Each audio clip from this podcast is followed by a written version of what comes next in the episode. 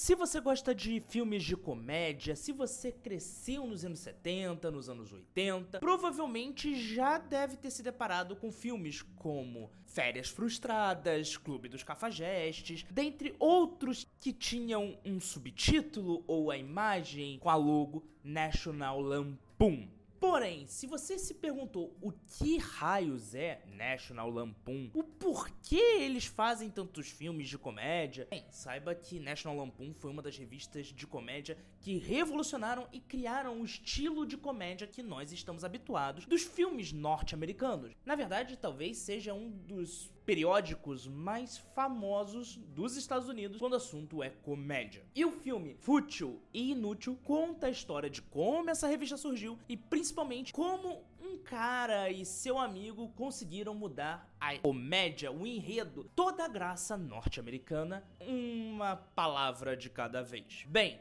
esse filme está disponível na Netflix, ele lançou lá em 2018, eu acho, o ano está aparecendo aqui na tela, e é sobre esse filme que eu quero conversar hoje. Então, já deixa o seu like e vamos pra vinheta.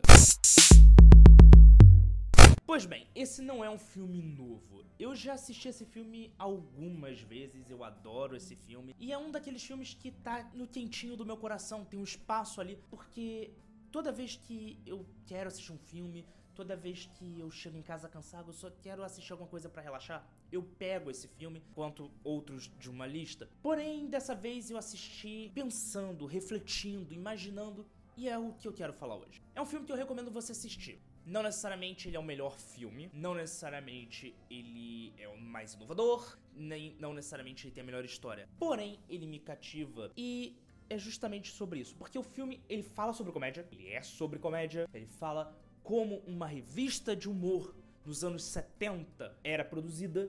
E ele tem toda uma metalinguagem de quebra de quarta parede, pessoas conversando, discutindo, pensando, todo brainstorm.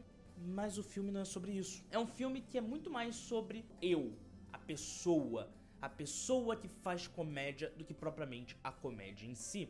Ao longo do filme nós acompanhamos Douglas Kenny, ou Doug Kenny, que é um dos criadores do National Lampoon, e como ele está sempre em busca do sucesso. Como ele está sempre em busca de fazer algo grande, algo inovador. E quanto mais ele faz, mais ele busca. Ele não consegue apreciar as coisas em volta ele não consegue entender o sucesso que ele tem. Por mais que ele faça piada disso, ele não se enxerga como sendo bem sucedido. E isso se dá muito por conta do seu passado, da sua família. O tempo todo ele é confrontado com a figura do pai, da mãe, que parecem nunca estar satisfeitos pelo fato dele estar conseguindo sucesso fazendo humor. Ele é volta e meia confrontado pela mídia, pelas pessoas.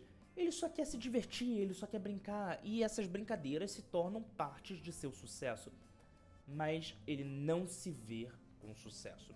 E o filme é toda uma metáfora sobre a busca do sucesso e como nós estamos sempre buscando algo e mesmo quando nós já temos aquilo, nós não conseguimos entender, nós não conseguimos perceber. A vida é um saco. O mundo é tedioso. Às vezes nós precisamos fazer um gesto fútil, um gesto inútil, só para nos divertir. E nesses momentos somos confrontados com: é sério que você está fazendo isso? É sério que você está perdendo seu tempo fazendo isso? Você devia estar fazendo algo mais produtivo, algo mais sério, algo mais notável, algo mais incrível. Quando você só quer fazer uma guerra de comida, quando você só quer assistir um filme, quando você só quer desenhar, você só quer cantar, você só quer dançar, você só quer fazer algo que te deixa feliz. Mas às vezes, aquilo que nos deixa feliz não é o que a sociedade entende como sendo algo produtivo.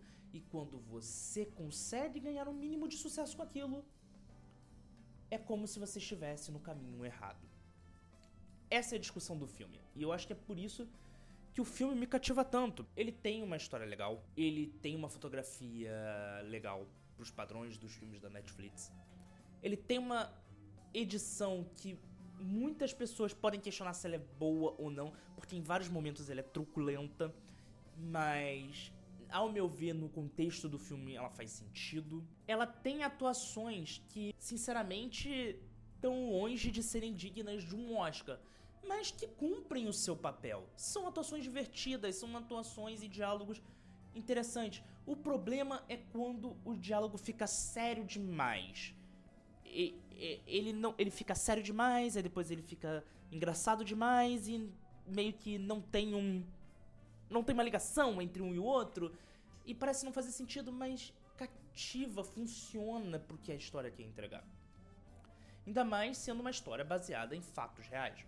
Não necessariamente aquilo aconteceu daquele jeito, não necessariamente aquilo foi aquela história, mas aconteceu alguma coisa parecida com aquilo, minimamente que seja. O lance do de fútil e inútil é que a, o próprio filme é fútil e inútil. É um filme que não vai agradar todo mundo.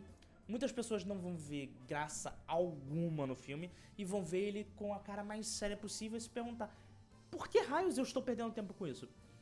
E até a própria discussão filosófica que o filme traz é algo que outros filmes fizeram muito melhor. Mas tem coisas interessantes, como ver o ator Joel McHale, que foi um dos protagonistas de Community, ao lado do Chevy Chase, interpretando o jovem Chevy Chase.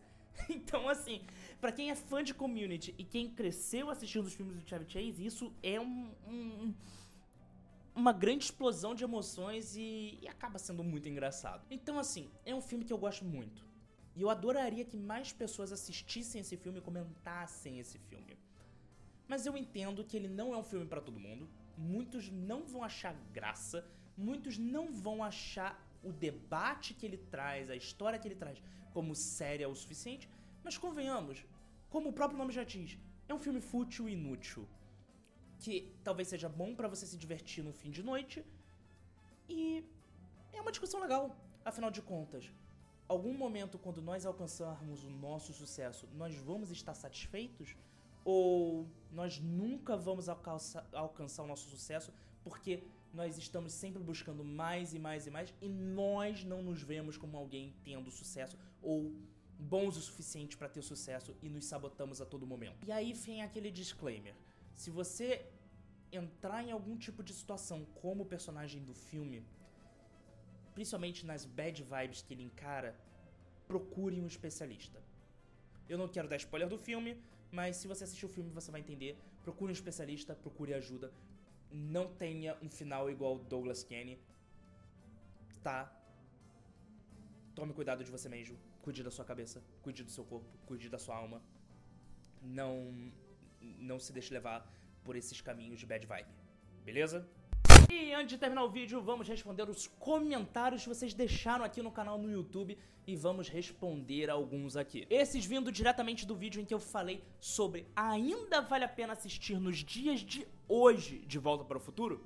Vamos ver. João SL 1980. Em fevereiro fiz uma viagem para Dubai e assisti os três. Fantástico, maravilhoso, saudades dos anos 80. De Volta para o Futuro tem isso. Ele é um filme que ainda funciona, pelo menos o primeiro. Não vou falar sobre o segundo e o terceiro, vou falar especificamente sobre o primeiro. Mas é aquilo. É um filme legal de se assistir. Vá, confere lá o vídeo para você entender os meus motivos de por que eu recomendo ele ainda ser assistido hoje. Beleza? Pirula Evangélico. Pirula Evangélico, adorei o nick. Eu acho um bom filme, é muito bom de assistir. Eu fui assistir aquele filme de Dragon Ball, O Golpe do Dragão, e achei meio datado, e a dublagem deixa a desejar, e alguns erros me incomodam. Isso acontece com vários filmes dos anos 80. Não é por conta da dublagem, não é por conta, é porque ele fica datado, porque todo filme ele é um reflexo da sua época. Ele é um reflexo do pensamento, da opinião, da emoção que os atores, os diretores, os fotógrafos deixaram naquele momento. As pessoas mudam, as pessoas evoluem. E, é claro, a sociedade muda. Nós podemos pegar o exemplo dos Trapalhões, que eram sucessos retumbantes nos anos 80 e hoje em dia as piadas estão muitas vezes datadas, porque nós mudamos como pessoa, nós mudamos como sociedade. Às vezes um tipo de dublagem naquela época fazia sentido, hoje não. Eu não vou nem entrar na parte técnica, porque evoluiu muito a tecnologia para se dublar, evoluiu muito a tecnologia para se fazer filme. Hoje em dia, qualquer um tem uma câmera para fazer um filme no próprio bolso, em qualquer celular. Naquela época, você precisava de uma boa grana. Hoje tá muito mais fácil e barato fazer um filme. Não à toa que cada vez mais os filmes estão se tornando grandes produções, muito, com muitos efeitos e muitas coisas. Eu já falei muito sobre isso nesse canal, confira os outros vídeos para você entender melhor. Vingler 2009, como eu amo essa trilogia, muito top. Com certeza, De Volta pro Futuro tem um espaço maravilhoso no nosso coração. Maganati, espero estar tá pronunciando certo, não sei como se pronuncia isso. A mentalidade de alguém nascido no final dos anos 90 e hoje com seus 20 e poucos, criticar negativamente em vários pontos realmente não pegou o espírito da coisa como alguém nascido nos anos 80. Então, esse comentário eu vou, eu vou responder um pouquinho mais detalhado, porque eu acho que você não entendeu a pegada do vídeo. Realmente, eu não nasci nos anos 80, tenho meus 20 e poucos anos. Mas é aquilo, a ideia é justamente apresentar o filme dos anos 80 para uma geração mais nova. Só que para apresentar um filme dos anos 80 para uma geração mais nova, o filme tem que fazer sentido ainda para essa geração. Então a ideia do vídeo, pelo menos que eu tentei passar, foi justamente essa o filme dos anos 80, que era bom, maravilhoso, que todo mundo gostava, que tem fãs até hoje, funciona para alguém nascido nos anos 2000, geração TikTok, geração dancinha? Funciona? A pessoa vai gostar? Ela vai conseguir ficar sentada assistindo esse filme? Esse é o intuito do vídeo, é isso que eu quis passar, é isso que eu quis discutir. Reassistindo o vídeo, eu vi que talvez eu não tenha passado essa ideia que eu queria tão bem assim. E aí eu peço mil desculpas. O vídeo deu muito certo, bateu minhas expectativas, então eu vou fazer sobre o De Volta pro Futuro parte 2 e o De Volta pro Futuro parte 3 em algum momento ainda esse ano. Então espero que nas próximas, nos próximos filmes eu consiga, obviamente, passar essa mensagem com mais clareza. É, e aquilo, eu preciso criticar. Eu preciso falar o que hoje em dia não funciona. Eu não posso falar que um filme é bom, é maravilhoso, é 100% só porque ele tem uma legião de fãs. E eu, da mesma forma, que eu não posso falar que o filme é ruim, o filme é péssimo, porque ele não é. É, é uma coisa que nós aprendemos muito na faculdade de cinema. Não existe filme perfeito. Se um filme for perfeito, tecnicamente, estruturalmente, esse filme não existe. Porque um filme é feito por pessoas. Pessoas têm pontos de vista. E por mais que todas as pessoas estejam alinhadas, é impossível você ter a perfeição em, nenhum, em vários pontos. Então, assim, é, o meu trabalho é criticar. Eu preciso criticar. Tanto como um cineasta, como um consumidor de filme. E é o intuito desse canal. É o intuito. É o intuito da minha profissão, basicamente. Para eu fazer um filme, para eu produzir um filme, eu preciso criticar os meus iguais para saber onde eles acertaram, onde eles erraram. E criticar uma obra tão poderosa quanto De Volta para o Futuro nada mais é do que um grande estudo de aprender. Para mim, que sou um cineasta em, podemos dizer, início de carreira, apesar de já estar tá sete anos trabalhando com isso, mas também é um, um estudo para vocês que, as, que assistem os vídeos, para vocês que consomem os vídeos, porque tudo que eu critiquei é baseado nos textos que eu li, nos filmes que eu assisti, nas experiências que eu vivi. Quem viveu nos anos 80, leu outros textos, vai ter uma outra visão. Então, essa troca é importante. Porque você não precisa concordar comigo e, por favor, não concorde comigo. Pelo menos não cegamente. Se você for concordar comigo, pô, reflita, para, pensa, veja se o que eu falei faz sentido para você, entendeu? Então, assim, é, eu critiquei sim alguns pontos negativamente, porque era o intuito do vídeo. Eu, que, e se eu falasse sempre, esse filme é maravilhoso, esse filme é incrível, Olha, esse vídeo aqui, que eu estou gravando esse respondendo isso, é de um dos filmes que está na minha lista de filmes favoritos da vida, que é o Fútil Inútil. E eu critiquei ele. Ele não é tão bom quanto De Volta ao Futuro. Nossa, ele é muito pior do que De Volta ao Futuro. Mas eu preciso separar o meu trabalho, a minha visão profissional da minha visão pessoal quando eu faço um vídeo. É, é só uma questão ética. É... Espero que você entenda meu ponto, tá? Novamente, não precisa concordar comigo e você tá sempre bem-vindo para continuar comentando e discordando de mim. Beleza? Eduardo Gama Gama. Vale ressaltar os vários easter eggs que tem nos três filmes. Com, com toda certeza, já assisti mais de 100 vezes cada um dos três. E é, Eduardo, o primeiro filme tem vários easter eggs. Muito por uma questão de produção. É, é, sério, a produção de Volta ao Futuro é fantástica. Eu quero muito fazer um vídeo contando os bastidores de como a produção de Volta ao Futuro foi.